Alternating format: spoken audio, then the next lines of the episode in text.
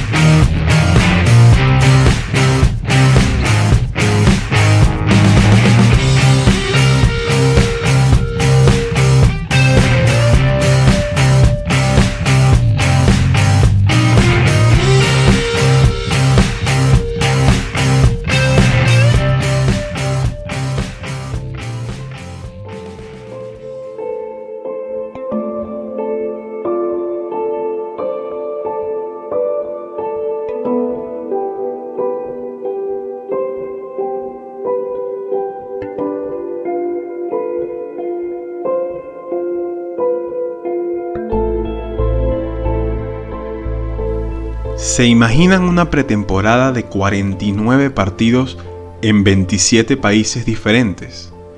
Hoy en día sería imposible realizar un tour mundial de esa magnitud, pero a finales de los 60, Dallas Tornado realizó una preparación de 7 meses en los que visitaron Europa, Asia y Oceanía. Todo gracias al sueño de uno de los hombres más influyentes en la historia del deporte estadounidense, Lamar Hunt.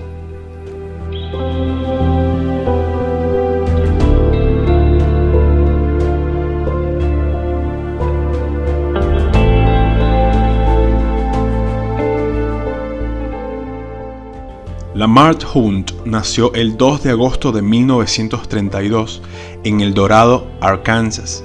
Fue el hijo de Harrelson Lafayette Hunt, un magnate petrolero que para 1950 estaba entre las ocho personas más ricas de América.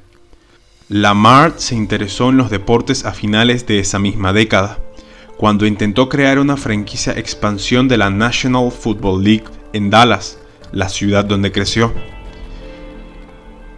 Por aquel entonces, el fútbol americano no era el deporte más popular de los Estados Unidos. La Major League Baseball era la principal distracción de los americanos. Luego de que la NFL rechazara su entrada y posteriormente intento de compra de los Chicago Cardinals, Hunt se unió con otros empresarios y crearon la American Football League, donde nacieron los Dallas Texans. La guerra con la NFL se extendió por varios años. Para 1962 tuvo que mudar el equipo a Kansas City. Dallas Texans pasó a ser Kansas City Chief. El éxito de la American Football League forzó a la NFL a buscar una fusión. Fue en 1966 cuando ambas ligas se unieron al acordar disputar un partido de campeonato al final de la temporada. Lo querían llamar el AFL NFL Championship Game. Pero Lamar Hunt tuvo una idea brillante que cautivó a los medios, el Super Bowl. I would not have had any concept that the Super Bowl would grow to the proportions that it has today. Uh, first of all, as, as I said earlier, there were 32,000 unsold tickets for that game. That was the only Super Bowl where there were unsold tickets. I said, well, I think that we ought to have two weeks until the championship game. And one of the other committee members said, Well, what do you mean by the championship game? And I said, You know, the last game, the final game, the Super Bowl. And everybody kind of looked at me funny, and it was, it was a totally spontaneous remark.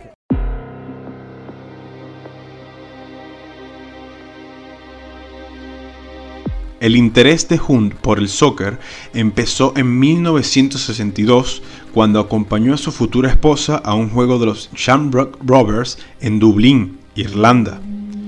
En 1966 quedó encantado con la final del Mundial que ganó Inglaterra en Wembley. Un año después fue miembro fundador de la North American Soccer League. Se asoció con Bill McCanut para crear uno de los equipos fundadores en 1967 nació Dallas Tornado.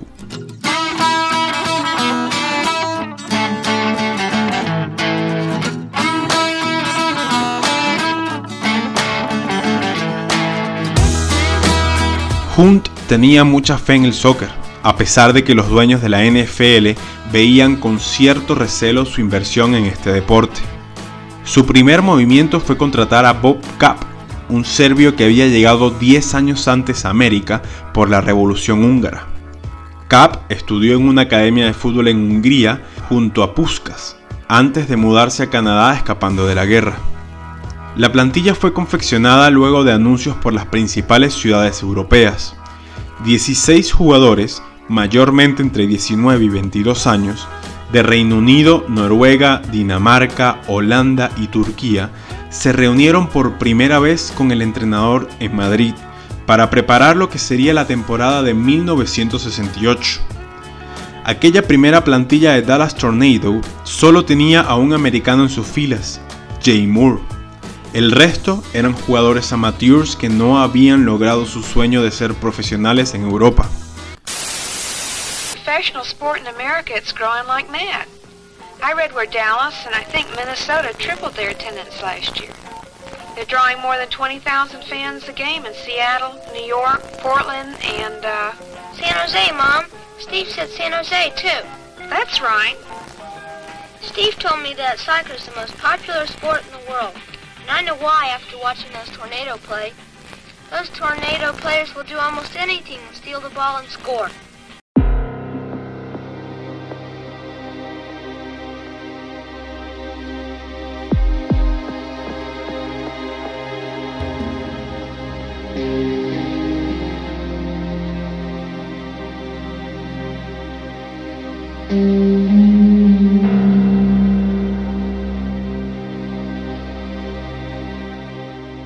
Luego de los primeros días de preparación, jugaron cuatro partidos en territorio español, dos de ellos frente al Real Oviedo y Córdoba Club de Fútbol. A este último lo enfrentaron pocos días después de haber vencido al Real Madrid por la primera división española. Luego de otro amistoso en Marruecos, comenzó la travesía. Fueron a Turquía, Chipre, Irán y Pakistán para cuando había terminado octubre. El resultado más sorprendente fue un empate contra el Fenerbahce turco antes de vencer a la selección pakistaní. El último juego se disputó en febrero de 1968 en Tahití, luego de visitar Burma, Indonesia, Vietnam, Taiwán, Japón, Filipinas, Australia, Nueva Zelanda y Fiji. Viajaron a la India en medio de la guerra civil, lo que costó que 11 de los jugadores se quedaran varados en la jungla bengalí. El tour terminó con un récord de 10 victorias, 9 empates y 26 derrotas. Jugaron 4 partidos más en Costa Rica y Honduras antes de empezar la temporada de 1968. En aquella temporada inaugural, Dallas Tornado fue el peor equipo de la liga Ganaron solo dos partidos, empataron otros cuatro y perdieron 26. Casi toda la plantilla, junto al entrenador, fue despedida al final de la campaña. Curiosamente, fue el año con mejor promedio de asistencia de la primera década de su existencia, más de 9.000 aficionados. En 1971, el equipo se clasificó por primera vez a los playoffs, que consistía de unas semifinales entre los dos primeros de la División Norte y División Sur. Dallas derrotó a Rochester Lancers en tres juegos antes de jugar la final de la NACL frente a los Atlanta Chiefs. El campeón también se decidía al mejor en tres juegos. Luego de perder el primero, ganaron los otros dos para alzar el campeonato. Cuatro años después de que la March Hunt fundar al equipo, se consagraron campeones de los Estados Unidos.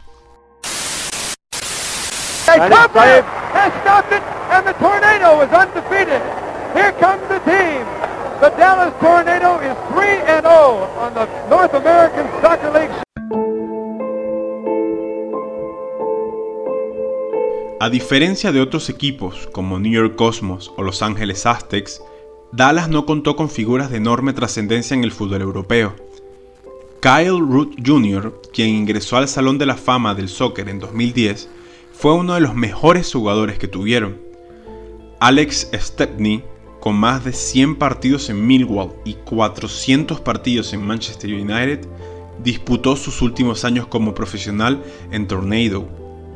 El equipo no volvió a ser campeón de la NSL a pesar de llegar a la final en 1973 y disputar otros tantos playoffs. Para 1981, la situación empeoraba. Dallas Morning News reveló que Hunt y McNutt perdieron más de 20 millones de dólares en 15 años. Para el final de esa temporada, decidieron fusionar al equipo con los Tampa Bay Roadies, manteniendo un pequeño porcentaje de la franquicia de Florida. Dos años después, en medio de lo que sería la última temporada de la NASL, vendieron sus acciones a inversionistas locales. La liga terminó de colapsar, dos años después de la desaparición de Dallas Tornado.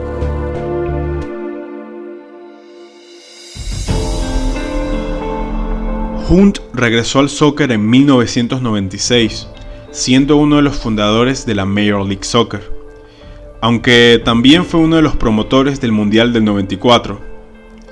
En principio fue dueño de dos equipos, Columbus Crew y Kansas City Wizards, Financió la construcción del Mafre Stadium, la casa de Columbus, hasta que terminen la construcción del nuevo estadio.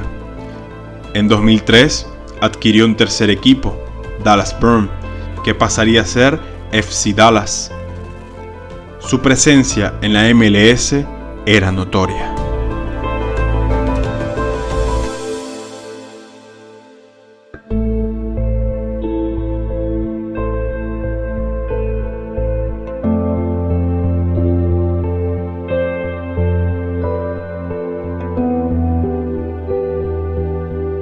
Lamart Hunt murió el 13 de diciembre de 2006 a los 74 años luego de luchar con un cáncer en la próstata. En vida, entró al Salón de la Fama del Fútbol Americano en 1972, al Salón de la Fama de los Deportes en Texas en 1984 y al Salón de la Fama del Soccer en 1992. En 1999, la Federación Estadounidense colocó su nombre en la competición más añeja y prestigiosa del soccer, la US Open Cup. El legado de Hunt trascendió varios deportes. Su figura es recordada tanto en el fútbol americano como en el soccer. La influencia que tuvo en la extinta NASL y principalmente en la creación del Super Bowl lo colocan como una de las personas más importantes del deporte en América. Dallas Tornado fue una de sus creaciones y tocaron el cielo del soccer a principios de los 70. Los problemas que abarcaron a este deporte en aquella época eran imposibles de superar, pero el esfuerzo de Hunt quedará en el recuerdo de todos. Hoy, el soccer y el fútbol americano no se entenderían como lo que son si no fuera por Hunt.